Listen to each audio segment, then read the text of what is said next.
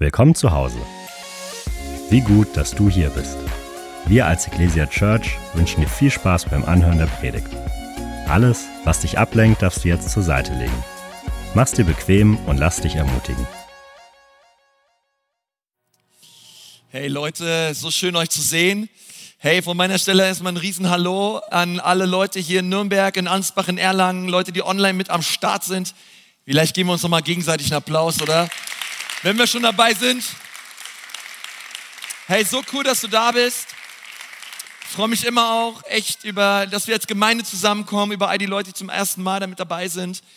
Ähm, und wir glauben, dass auch durch die Predigt Glaube entsteht in deinem Herzen. Die Bibel sagt, dass das durch die Predigt etwas, etwas mit unserem Herzen passiert. Und das ist auch meine Hoffnung für dich heute, dass du hier rausgehst, verändert. Glaube ist entstanden in deiner in deinem Herzen und du hast Hoffnung im Leben. Der Teufel möchte uns immer die Hoffnung nehmen. Jesus möchte uns Hoffnung geben. Und äh, wir befinden uns heute im vierten Teil unserer Beziehungsserie ähm, Save the Date. Und heute wollen wir über, ähm, ja, ich habe mal so die, der, dieser Predigt den Titel gegeben, Lügen, die deiner Ehe schaden. Lügen, die deiner Ehe schaden. Jetzt denkst du, ach, das hört sich ja wieder ermutigend an. Ähm, ja, es wird auch ermutigen, keine Sorge, aber ähm, es geht nicht, also ich sag mal so, über die Lügen, über die wir heute reden, die kannst du eigentlich auf jede Beziehung auch nehmen und münzen. Und ähm, ich glaube, dass heute unser Herr Jesus diese Predigt gebrauchen wird, um dich in deiner Ehe ganz stark zu segnen. Manchmal, es gibt so manche Lügen, die kann man auch als Prediger haben. Ich habe manchmal so Lügen, auch in meinem Kopf in der Predigtvorbereitung. Ich denke mir so, ach Konsti, jetzt predigst du schon wieder Sonntag. Statistisch gesehen hast du 90 Prozent von dem, was ich gesagt habe, morgen schon wieder vergessen. Die restlichen 10 Prozent hast du am Donnerstag vergessen. Was bringt es alles? Ja. Ähm, und auf der anderen Seite sagt die Bibel, dass ähm, die Predigt eine Saat ist und die Saat geht im Herzen auf und sie wird eine gute Frucht bewirken. Und das ist meine Hoffnung, auch durch diese Predigt, dass da eine Saat gesät wird in deinem Herzen, auch wenn du noch nicht verheiratet bist, die aufgehen wird und die gute Frucht bewirken wird in deinem Leben. Deswegen ist es vielleicht gar nicht schlecht, wenn du heute mitschreibst. Wir reden über vier Lügen, die deiner Ehe schaden und auch schaden werden. Und diese Lügen sind sehr, ähm, sehr weit verbreitet wir, wir arbeiten ja auch als Kirche nicht erst seit gestern mit Ehepartnern und Ehepaaren zusammen schon. Wir haben schon ein bisschen Erfahrungswerte. Und sei es gesunde Ehen oder auch wirklich zerrüttete, kaputte Ehen, wir merken, es gibt immer wieder so gewisse Grundproblematiken, die immer wieder aufkommen. Dinge, die immer wieder auftauchen, wohl wissend, dass jede Ehe einzigartig ist, dass auch oft die Umstände einzigartig sind, sind doch sehr oft und es ist sehr auffällig, gibt es immer wieder so gewisse Themen, die kommen immer wieder. Immer wieder. Vielleicht weißt du auch schon, welche Themen ungefähr. Ähm, genau, über diese Dinge möchte ich heute mit uns reden. Ja? Ähm, so gewisse Grundproblematiken innerhalb einer Ehe. Und was ich merke ist, es fängt schon ganz oft im Denken an. Unser Denken bestimmt unser Handeln. Die Bibel sagt, so wie ein Mensch denkt, so ist er. Das bedeutet, was da so zwischen deinen beiden Ohren abgeht, das ist nicht, nicht unrelevant. Das ist nicht unwichtig, sondern es ist sehr relevant. Und es ist auch Jesus sehr wichtig, dass du ein Denken hast, was ihm gefällt. Dass du die Wahrheit glaubst. Und dass du nicht einer Lüge auf den Leim gehst. Deswegen hat er uns den Helm des Heils gegeben. Und den Helm des Heils, den haben wir, damit unser Denken beschützt wird von negativen Lügeneinflüssen von außen. Jesus möchte nämlich, dass du diesen Helm des Heils trägst. Warum? Weil er möchte, dass du heilsame Gedanken hast.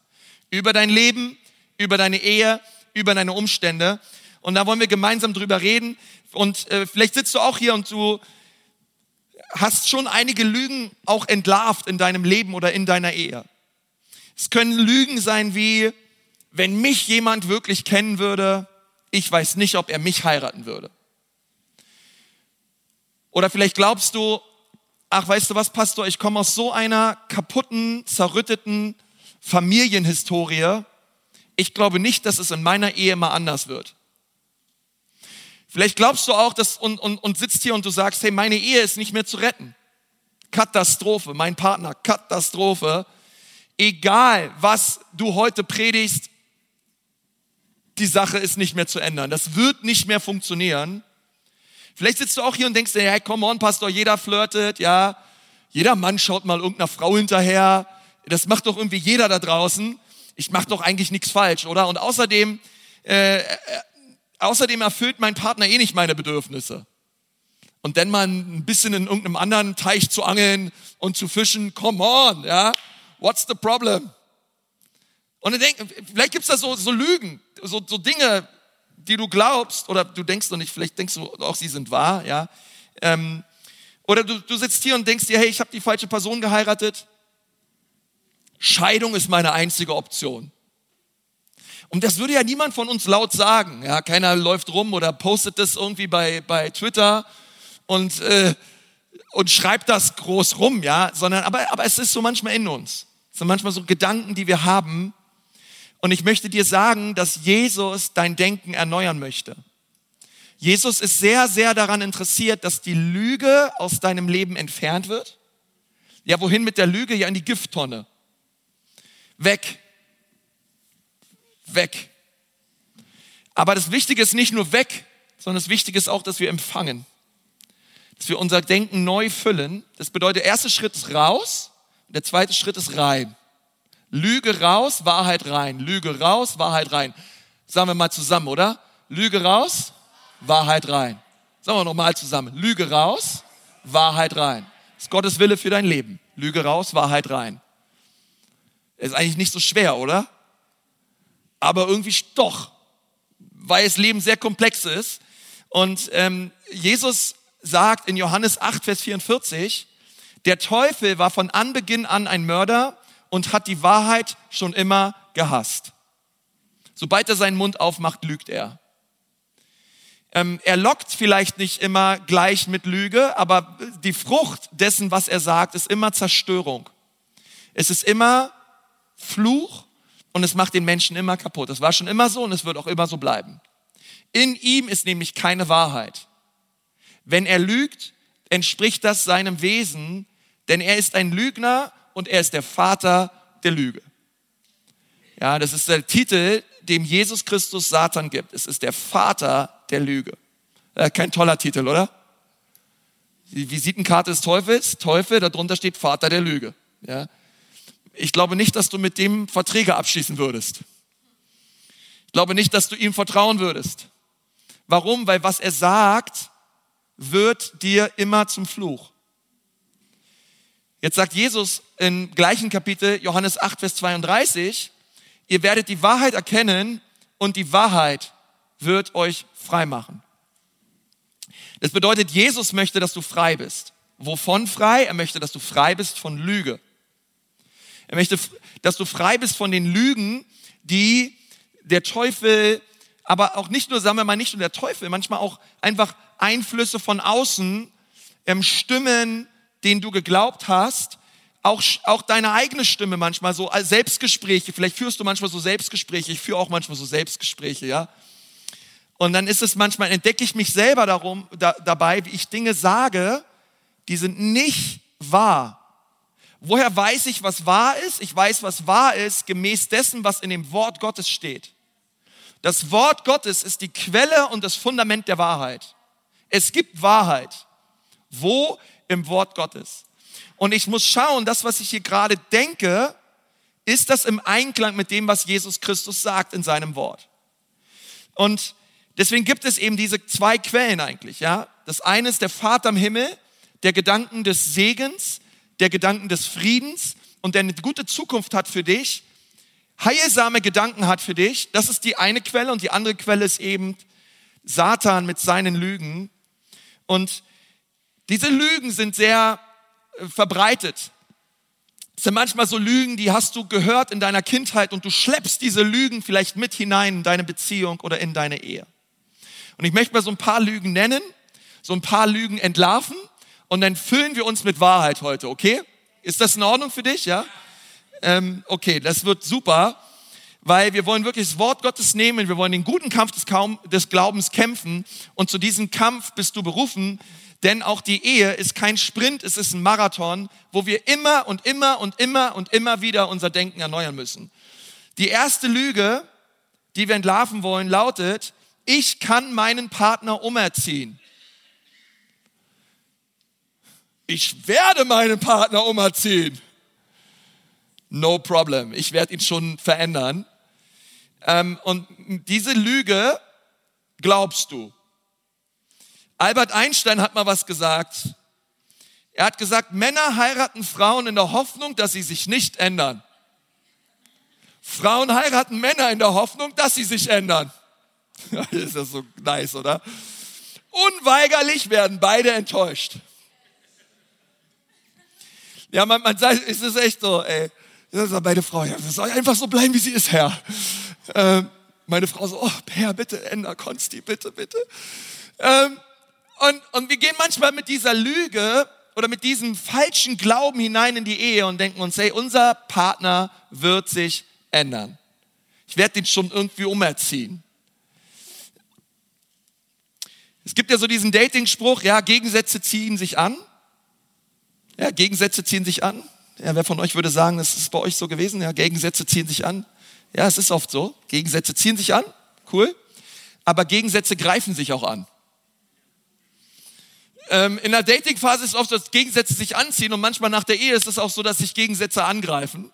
Wenn man es nicht gelernt hat, vergebungsvoll und ähm, einfach vergebungsvoll zu leben und gut zu kommunizieren, können Gegensätze auch sehr schnell zu einem Problem werden. Und was ich merke und sehe, ist immer wieder auch im Gespräch mit Paaren, dass sie Dinge formulieren wie, ich wünschte, er würde mich mehr wahrnehmen. Ich wünschte, er würde mir besser zuhören. Wenn sie, wenn sie ihr Leben ähm, nicht ändert, wenn sie nicht aufhört, immer so negativ zu sein, hey, dann ist es hier vorbei. Oder ich wünschte, sie würde nicht ständig so negativ sein. Ich wünschte, er würde sein Temperament besser kontrollieren. Und ich gebe auch mein Bestes, aber er hört einfach nicht auf mich. Ich habe alles versucht, ich bin mit meinem Latein am Ende. Was habe ich versucht, meinen Partner zu verändern, aber der ist beratungsresistent. Das werden Sie jetzt auch hier in der Eheseelsorge bemerken. Egal was Sie sagen als, als, als Therapeut, es, es, es geht da rein, da wieder raus. Und ich sage mal ehrlich, diese Selbstgerechtigkeit, die bringt ja auch keinem was. Und ihr merkst du ganz schnell, dass äh, du denkst dir vielleicht, ähm, es wird sich etwas ändern, du kannst ihn ändern und, und alles ja, jammern, alles klagen, alles kritisieren führt zu nichts. Also es gibt ja keine Bibelstelle, wo steht, wenn ihr lang genug über euren Partner klagt und jammert, dann wird er sich verändern. Das steht vielleicht in deiner, in deiner Bibel, ähm, in, in Annette 1, Vers 1, ja, aber es hat ja nichts das hat nichts mit dem Wort Gottes zu tun. Da gibt es ja, auf Jammern und Klagen gibt es ja keine Verheißung. Ähm, aber was ich sehe und was ich glaube ist, es ist möglich, Veränderung ist möglich. Veränderung ist möglich und das sagt auch die Bibel, aber nicht durchs Kritisieren, nicht durch Anklagen, sondern wo ich, wo ich sehe, dass Veränderung möglich ist, ist durchs Gebet. Also das ist so dieser Punkt, bete, dass Gott deinen Partner verändert. Weil du kannst deinen Partner nicht umerziehen, du kannst deinen Partner nicht verändern, nur Gott kann deinen Partner verändern. Die Bibel sagt, er lenkt Herzen wie Wasserbäche. Unserem, unserem Gott ist alles möglich. Jakobus 5, Vers 16, das Gebet eines gerechten Menschen hat große Macht und kann viel bewirken. Jetzt muss ich mich fragen, ist dieser Vers für mich? Und da muss ich sagen, ja, weil das Blut Jesu hat mich gerecht gemacht. Ich glaube ans Kreuz, ich glaube ans Evangelium. Jesus hat mich neu gemacht. Er hat mich gerecht gesprochen durch sein Blut und er hat mir vergeben und er hat mich neu gemacht. Ich bin der gerechte Mensch. Also haben meine Gebete eine große Macht und können viel bewirken. Und wenn hier steht, Dinge können viel bewirken, dann gilt das auch für meine Ehe und für meinen Partner. Das bedeutet, Gott hört mich, wenn ich bete. Das ist doch meine Wahrheit, die kannst du doch mal aussprechen. Gott hört mich, wenn ich bete. Meine Gebete treffen nicht auf taube Ohren bei Gott. Und, und das ist echt cool, weil ich denke immer so, hey, umso anstrengender es wird in deiner Ehe, umso mehr solltest du beten. Umso mehr solltest du für deinen Partner beten. Und einige von euch, ihr seid hier und du denkst, hey, Konsti, du wieder mit deinen Ratschlägen da vorne. Was meinst du, wie lange ich schon bete für meinen Partner? Das glaubst du gar nicht. Und ich möchte dich ermutigen, bete weiter. Sei wie diese Witwe, die weiter klopft und weiter klopft und weiter klopft. Ich bin nicht hier und sag dir, alles wird einfach, bete einmal und alles ist cool. Ehe ist kein Sprint, Ehe ist ein Marathon. Und, und es gibt Dinge im Glauben, die verstehe ich bis heute nicht. Ähm, es gibt auch Dinge in meinem Leben, da bete ich seit Jahren und die Dinge passieren nicht aber es führt nicht dazu, dass ich im Selbstmitleid versieche, mich zurückziehe und denke, ja, Gott hört nicht meine Gebete, ist sinnlos. Sondern es führt dazu, dass ich im Glauben dranbleibe und dass ich jetzt sage, Herr Jesus, ich sehe es noch nicht, aber ich glaube, der Tag wird kommen, da wirst du eingreifen und da wirst du etwas wenden in meinem Leben. Und du darfst das auch für deine Ehe glauben. Du darfst das auch für deine Ehe glauben. Und ähm, Gebet ist deswegen eine mächtige Waffe in deiner Hand, ähm, weil Gebet, Gebet ändert Dinge. Und Gebet kann deinen Ehepartner ändern, muss es aber nicht. Muss es auch nicht sofort, aber was Gebet immer tut, ist, es verändert immer dich. Gebet verändert dein Herz. Gebet verändert dich. Und das zweite ist, bete, dass Gott dich verändert. Psalm 139, Vers 23 bis 24, erforsche mich Gott und erkenne mein Herz. Prüfe mich und erkenne meine Gedanken. Er ist ja cool, oder? Wie David immer wieder auf sich selber zeigt und sagt, hey, es geht um mich. Es geht, es geht nicht um den anderen. Und David war hier auch in der Ehe und er, er hätte sagen können, Gott erforsche sie und erkenne ihr Herz, prüfe sie, erkenne ihre Gedanken und verändere sie.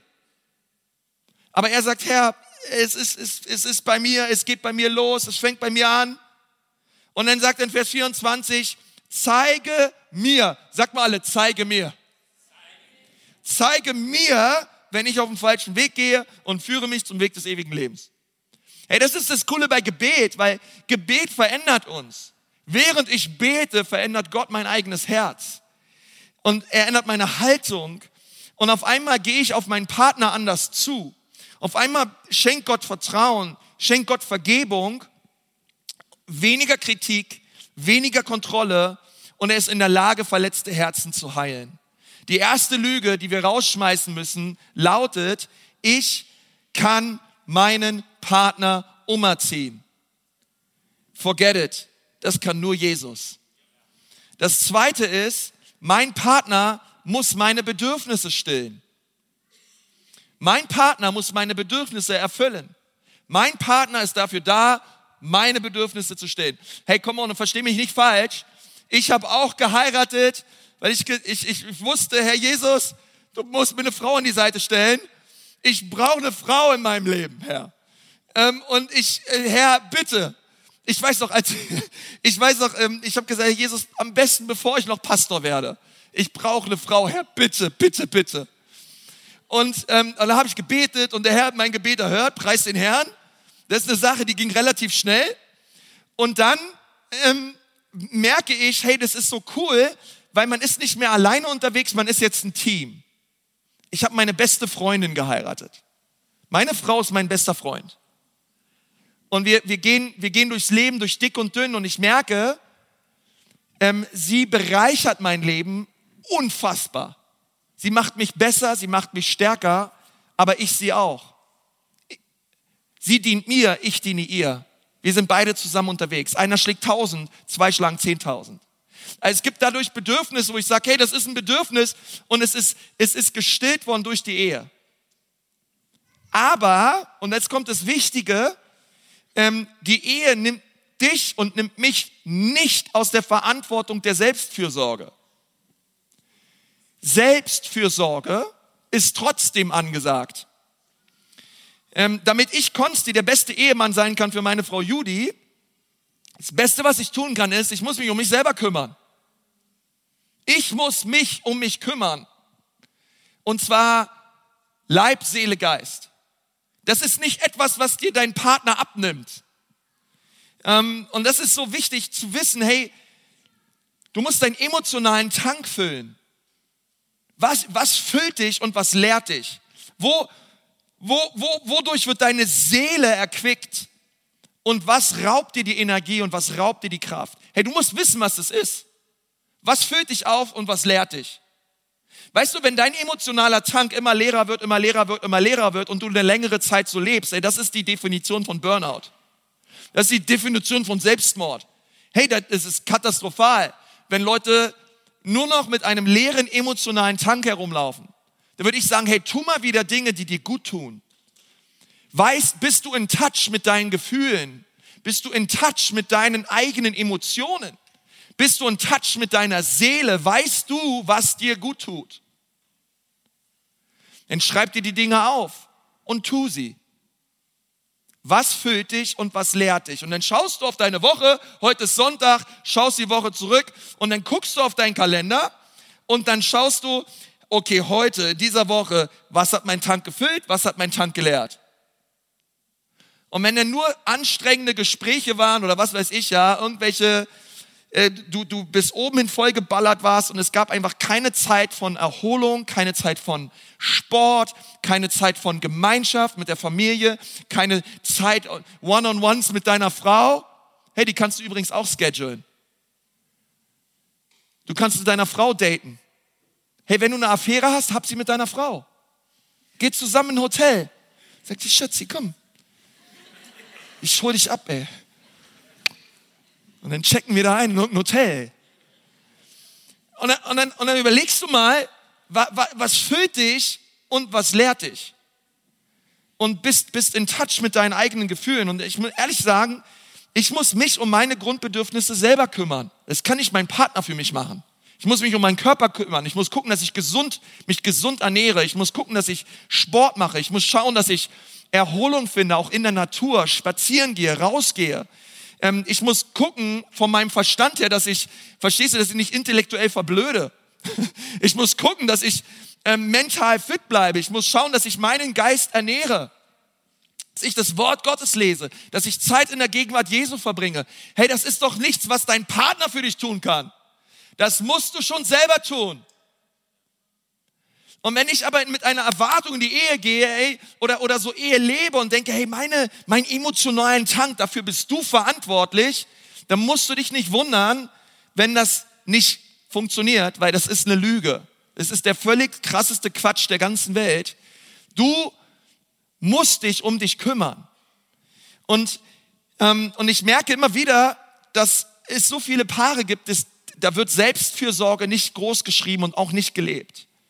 Ähm, vielleicht kannst du mal, vielleicht kennst du das im, im Flugzeug, ja, ähm, wo diese, diese Durchsage kommt. Äh, vielleicht kennst du die, ja, hey Leute, wenn Kabinendruck fällt, ähm, dann über der Konsole über euch fallen Sauerstoffmasken ab und dann steht, hey, zuerst setz die Maske auf und dann hilft den Menschen um dich herum. Warum muss ich eigentlich die Sauerstoffmaske als erstes aufsetzen? Weil wenn ich sie nicht als erstes aufsetze, dann werde ich verrecken und dann kann ich den Menschen um mich herum auch nicht helfen.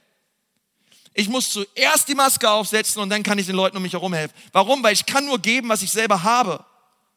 Das Beste, was ich meiner Ehe antun kann, ist, dass ich selber stark bin, stark bin im Geist, erfüllt bin in meinen Emotionen, erfüllt bin im Geist. Da hat meine Frau und meine Kinder haben am allermeisten von. Aber weißt du, wenn ich mich vernachlässige, auch die Gemeinde hat da überhaupt nichts von. Und deswegen müssen wir schauen, ihr Lieben, dass wir unseren emotionalen Tank füllen. Und dass du guckst, was füllt dich und was lehrt dich, dass du dir das aufschreibst und dass du dann dein, deine Woche planst. Okay? Okay, wo ist die Bibel, wo sind die Bibelstellen dafür? Sprüche 4, Vers 23. Vor allem aber behüte dein Herz. Okay, dafür bist du verantwortlich. Denn dein Herz beeinflusst dein ganzes Leben. Apostelgeschichte 20, Vers 28, so habt nun Acht auf euch selbst und auf die ganze Herde. Und dann kommen die anderen. Aber zuerst, ne, ich kann nur geben, was ich selber habe. Ähm, Markus 12, 31, das zweite ist ebenso wichtig, liebe deinen Nächsten wie dich selbst. Kein anderes Gebot ist wichtiger als das. Warum? In der Lage, wie ich mich, so, in, inwiefern ich mich selbst liebe, bin ich auch in der Lage, andere zu lieben. Ein Mensch, der sich selber hasst, kann andere nicht lieben. Und Jesus sagt, hey, liebe dich selbst. Okay, das bedeutet nicht, dass ich mit einer erhobener Nase durch die Gegend laufe. Gemeint ist hier keine Selbstliebe sondern gemeint ist, dass ich mich annehme und sehe, wie Jesus mich sieht und dass ich dankbar bin dafür, wie er mich gemacht hat, welche Berufung und Gaben er in mein Leben gelegt hat und dass ich sicher stehe in der Identität, die ich in Christus habe. Wie sehr bist du in Touch mit deinen Gefühlen? Lieber Mann, wie viel Verben hast du so drauf, wenn man dich fragt, wie geht's dir? Ja, gut. Passt schon lass mir Ruhe. Ey, wie geht's dir? Wie geht's dir wirklich? Beste, Beste, was du tun kannst, ist, geh in eine Kleingruppe. Geh in eine Männerkleingruppe. Lerne erstmal unter Männern über deine Gefühle zu reden. Und dann geh zurück zu deiner Frau und sag, oh, die Kleingruppe hat mir aber gut getan. Ähm, hab ein paar neue, neue Verben, ein paar neue äh, äh, äh, Adjektive. Ähm, äh, gelernt, ja, und äh, tut mir richtig gut. Drittens, ein paar kleine Geheimnisse sind nicht weiter schlimm. Dritte Lüge, ja, ein paar kleine Geheimnisse sind nicht weiter schlimm. Ähm, diese eine kleine Sache ist doch nur eine kleine Sache. Das Problem ist, dass die kleine Sache irgendwann zu einer großen Sache wird. Und dass die kleinen Geheimnisse Nährboden sind für große Probleme, die da kommen werden, auch in der Ehe. Und was ich so beobachtet habe in dem Leben der meisten Ehepartner, dass es selten die großen Probleme sind, die die Ehen zerstören. Ja, irgendwelche, irgendein krasses Doppelleben, irgendwelche Affären, die parallel liefen, das gibt es alles auch, ohne Frage. Aber was man viel, viel häufiger antrifft, sind kleine Probleme, die nicht angegangen werden, ähm, die nicht bekannt werden, die nicht besprochen werden, die nicht geheilt werden. Und diese Dinge wachsen immer und immer stärker. Und dann merkst du, dass irgendwann diese Sache so groß geworden ist, dass man sich gegenübersteht und nicht mehr miteinander kann und auch nicht mehr miteinander will. Aber diese Sache hat irgendwann mal klein angefangen. Aber als sie klein waren, hat man, sind, sind, seid ihr sie gemeinsam nicht angegangen. Weißt du, Sünde wächst am stärksten im Dunkeln. Wenn keiner es weiß, das ist der beste Nährboden für Sünde. Die Bibel sagt, fangt uns die, die Füchse, die kleinen Füchse, die den Weinberg verwüsten, denn unsere Reben stehen in voller Blüte. Und was Salomo hier sagt zu Sulamit, ja, ihre, ihre Ehe ist ein Bild für diesen Weinberg. Und er sagt, dieser Weinberg, der steht in Blüte, der ist der Hammer, aber es gibt diese kleinen Füchse. Und Füchse sind ja nachtaktiv. Vielleicht bist du mal durch den Wald mit einer Taschenlampe und hast so in die Augen eines Fuchses geleuchtet, ja? Oh, das ist scary, oder? Ähm, so, ey, Füchse sind nachtaktiv und diese Füchse, die, die gehen in den Weinberg und die wühlen in diesem Weinberg rum und die, und die fressen den Weinstock an, die fressen die reifen Trauben und sie zerstören den ganzen Weinberg. Und das Ganze passiert wann? Nachts. Ja, jemand hat mal gesagt, nichts Gutes passiert nach 22 Uhr. Ich muss dem irgendwie zu, noch nicht, noch nicht in, weiß ich nicht, ja, kannst du, nach, nach 22 Uhr passiert meistens auf dieser Erde nichts Gutes. Das ist einfach so. Du solltest, was solltest du nach 10 machen? Du solltest dich hinlegen und schlafen. Ja, du solltest nicht ins Internet gehen nach 10 solltest nicht irgendwo draußen in der Stadt rumlaufen nach zehn. Okay, jetzt äh, höre ich, ich weiß, ich höre mich, ich höre mich an wie dein Opa oder so, ja, aber ähm, oder sagen wir, nach 23 Uhr passiert nichts Gutes. Okay, für die kreativen Leute unter uns, die bis drei Uhr nachts arbeiten an irgendwelchen Photoshop-Dingern. Ähm, und, und das ist echt so, dass, dass man so merkt, auch in einer Ehe, wenn die kleinen, wenn die Dinge nicht angegangen werden, wenn das Unkraut nicht rausgerissen wird, wenn es klein ist, wird es immer, immer schlimmer. Und ich liebe diese Metapher, denn die Füchse müssen weg. Der Fuchs muss weg. Die Füchse müssen weg. Und weißt du, was das Coole ist? Zu zweit fängt man sie viel besser als alleine. Zu zweit fängt man sie viel, viel besser. Und äh, die, die kleinen Probleme, die geheimen Sünden, die unkontrollierten Gedanken, sie müssen angegangen werden. Die lustvollen Gedanken, die kritischen Gedanken, ja, die heimlichen Ausgaben. Ja, vielleicht sitzt du jetzt Ehemann und denkst ja, ah, wie gut, dass meine Frau nicht weiß, was ich da Samstag immer bei Bett und Wind zocke, ja. Und äh, deine Frau überhaupt keine Ahnung hat, was du alles schon rausgeballert hast an Finanzen, weil du irgendwelche Sachen machst. Ähm, das geht natürlich andersrum genauso, ja. Frauen können auch gut Geld ausgeben. Ähm, aber es sind so Sachen, über die man nicht redet. Es sind so Sachen, die keiner, die, wo, wo du denkst, die bemerkt keiner. Es ist so deine alte Schulflamme, ja, die du dir immer wieder auf Facebook anguckst, ja. Ähm, äh, keiner würdest du niemals laut sagen, aber ich sag dir, Sünde managt man nicht, Sünde bekennt man. Sünde bekennt man. Jakobus 5, Vers 16, bekennt, sag mal, bekennt. Bekennt einander eure Schuld und betet füreinander, damit ihr geheilt werdet. Hey, das ist der beste Ehevers. Bekennt einander eure Sünden. Ähm, warum sollen wir eigentlich unsere Sünden bekennen und füreinander beten? Weil wir Heilung brauchen. Wir brauchen Heilung für unsere Ehe. Und lass mich dir ganz ehrlich sagen, es braucht richtig viel Mut, um Dinge zu bekennen in der Ehe. Hey, wenn du deinem Partner gegenüber sitzt und, und vielleicht bist du da, bist doch so mit Scham behaftet, weil, weil du, du hast dir Dinge angeschaut, du weißt, du hättest sie dir nicht anschauen sollen, du hast Dinge getan, du weißt, es ist schlecht, du hast mit deinem Partner dann null drüber geredet und es braucht jetzt richtig viel Mut, das zu bekennen. Und ich möchte dir Mut machen als dein Pastor. Fasse Mut. Bringe die Sache ans Licht. Schieb die dunklen Schubladen auf und lass das Licht Jesu hinein. Sprich die Sache aus vor deinem Partner, weil was ist die Alternative? Die Alternative ist, die Sache bleibt im Dunkeln und lass mich dir was sagen, es wird immer schlimmer. Deswegen bekenne es bekenne es. Und ich möchte dir, wenn du auf der anderen Seite des Tisches sitzt und du hörst es, dich ermutigen und sagen, okay, was du da hörst, das ist vielleicht für dich, wo du sagst, boah, Vertrauensbruch, unfassbar, du hast es nicht gewusst. Und ich möchte dir, ich möchte dich bitten, dass du in deinem inneren Auge siehst, während dein Partner etwas bekennt, wie ihr die Füchse aus eurer Ehe herausschmeißt. Ich möchte, dass du es siehst als, eine, als ein Moment des, der, der, ein Moment der Heiligung, ein Moment der Hoffnung, wo Gott gerade etwas dabei ist, in eurer Ehe zu tun und das Outcome wird herrlich sein.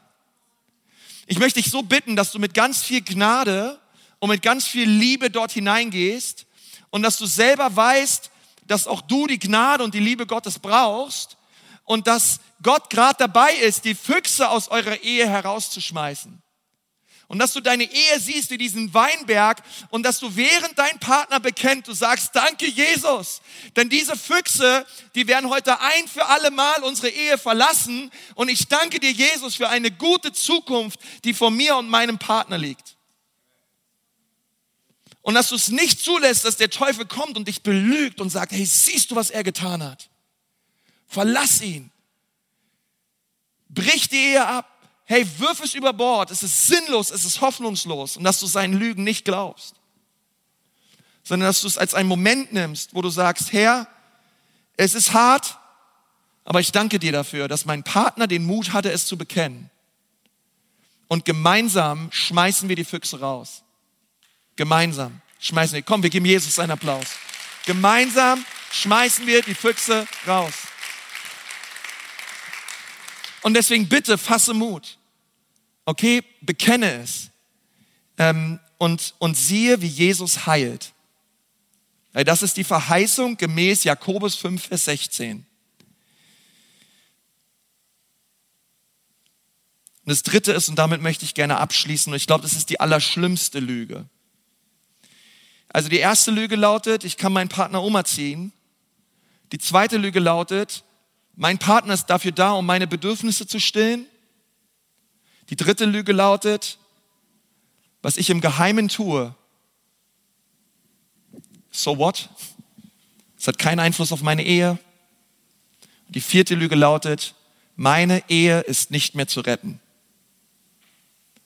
Und ich glaube, das ist die allerschlimmste Lüge. Und ich möchte gleich, gleichzeitig sagen, dass ich weiß, dass es hier auch Ehepaare gibt, auch Ehepaare, die online mit dabei sind. Wenn du sagst, du liest das vielleicht und denkst du so, hey Konsti, du hast ja keine Ahnung, was du da sagst. Wenn du wüsstest, was ich durchmache in meiner Ehe und wenn du wüsstest, wie mein Partner drauf ist, du würdest sowas nicht einfach sagen. Und ich weiß drum. Ich, ich weiß es, dass es, dass, dass es Ehen gibt, wo Partner betrogen werden, manipuliert werden, wo sie missbraucht werden, wo Dinge passieren, die wirklich tragisch sind. Und ich möchte das dadurch überhaupt nicht kleinreden. Und vielleicht, und vielleicht hast du dieses Statement über deine Ehe und du sagst, es ist vorbei. Was ich aber tun möchte ist, ähm, auch durch diese Predigt, aber auch gerade durch diesen Punkt ist, dass du nicht, nicht zu schnell aufgibst, sondern dass du heute auf die Schiene des Glaubens dich stellst und dass du sagst, Jesus, ich glaube, es ist vorbei. Und ich, ich, ich sehe keinen, keinen Weg, um diese Ehe zu retten. Aber, und was ist das Aber, was wir haben als Christen? als Christen. Die christliche Ehe hat nämlich eine andere Mathematik. In einer christlichen Ehe macht eins plus eins nicht zwei, sondern eins plus eins drei. Jesus. Warum ist meine Ehe noch zu retten? Jesus. Was ist der Grund, warum es Hoffnung gibt für meine Ehe? Jesus.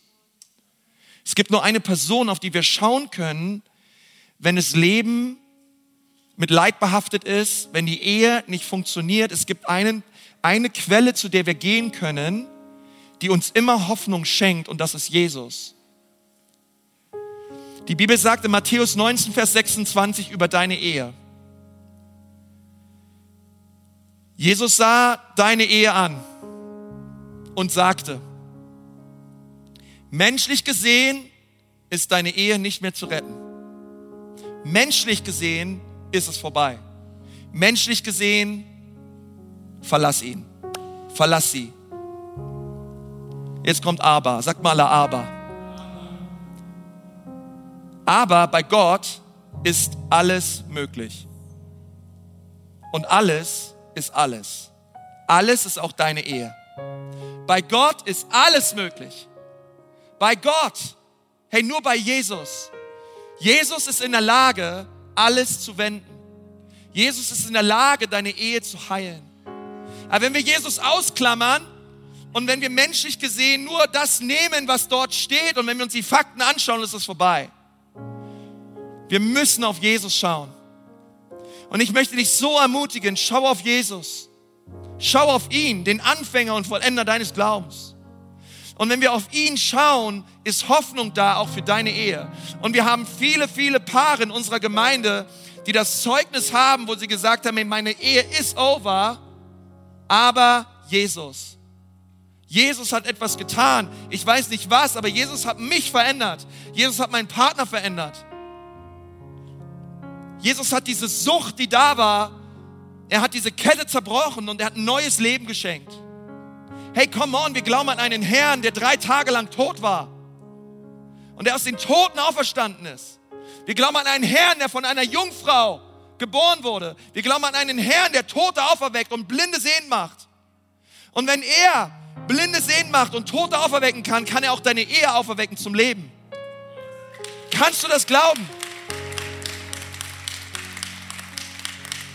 Und es ist Zeit für uns, dass wir von der Schiene der Lüge runtergehen und uns auf die Schiene des Glaubens stellen und sagen, Herr Jesus, es gibt Hoffnung. Und alles, was mich trostlos dastehen lässt, lehne ich entschieden ab. Weil mit Jesus gibt es immer einen Weg. Und ihr lieben Männer, habt Mut zu bekennen. Ihr lieben Frauen, seid mutig und bekennt. Bekennt einander eure Sünden und ihr werdet geheilt. Erstickt jede Lüge im Keim. Weil es ist möglich, und ich weigere mich, alles andere zu glauben, es ist möglich, eine erfüllte, herrliche, vergebungsbereite Ehe zu führen, bis das der Tod uns scheidet.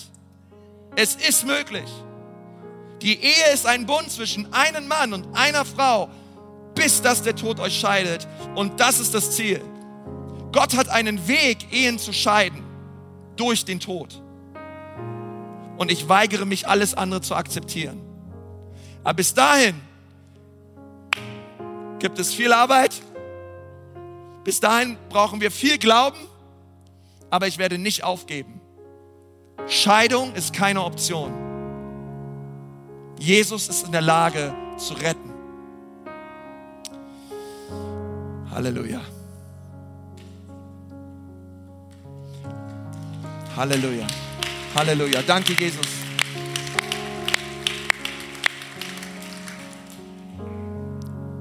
Schmeiß die Lügen raus und fülle dich mit dem Wort Gottes. Lass uns gemeinsam beten.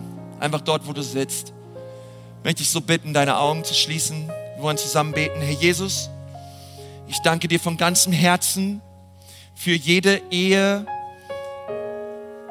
in diesem Raum, Menschen, die zuhören. Herr, ich segne jede Ehe, Herr, mit deiner Liebe und mit deiner Wahrheit. Und ich danke dir, Jesus, dass du heilst, dass du heilst, was zerbrochen ist, dass du heilst, was kaputt ist, dass du wiederherstellst, Herr. Oh, du bist der Gott der Erweckung. This is a house of miracles. Wunder, Wunder, Herr. Herr, du siehst die Ehen, die ein Wunder brauchen. Und ich danke dir, dass du das Wunder schenkst in Jesu Namen. Das Wunder der Wiederherstellung, das Wunder der Heilung. In Jesu Namen. Empfange, empfange, empfange, empfange.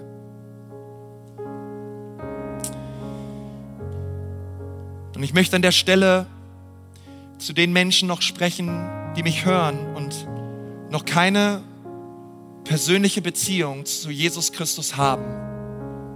Ich möchte dir sagen, dass Gott wusste, dass du heute diese Predigt hörst. Und ich soll dir ausrichten von ihm, er liebt dich, er ist am Kreuz für dich gestorben und er möchte in Beziehung mit dir treten. Er streckt dir seine Hand entgegen. Und heute darfst du im Glauben seine Hand ergreifen und sagen, Herr Jesus, bitte wasch mich rein durch dein Blut. Bitte vergib mir meine Sünden und meine Schuld und mach du mich neu. Und dann wird er kommen. Er wird auf dieses Gebet hören und er wird dein Leben verändern.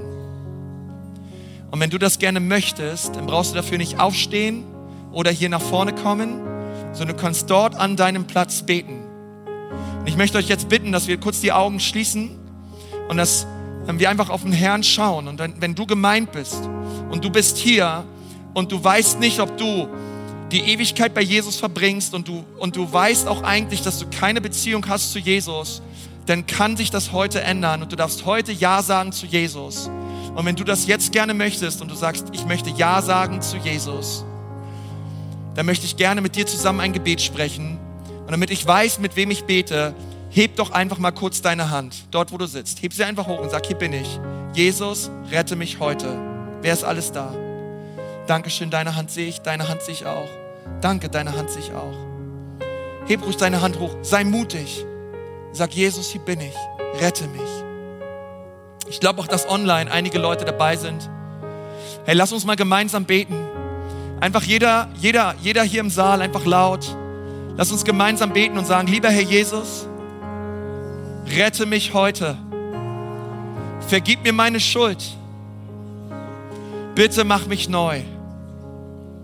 Ich gebe dir mein Leben, alles hin. Ich gehöre dir. Bitte fülle mich mit deinem Geist. und mach mich neu. In Jesu Namen. Amen. Amen. Amen. Hey, komm on, lass uns Jesus mal Danke sagen. Hey, lass uns ihn mal preisen. Er ist gut. Es gibt immer Hoffnung. Es gibt immer Hoffnung. Wir sind am Ende angekommen und sagen dir von Herzen Dank fürs Dabeisein und Zuhören. Wenn du dich heute für ein Leben mit Jesus entschieden hast oder dich mit uns connecten willst, lass es uns wissen. Auf www.ecclesia.church findest du alle Infos, wie zum Beispiel unsere Kontaktkarte oder auch, wie du vor Ort mit am Start sein kannst.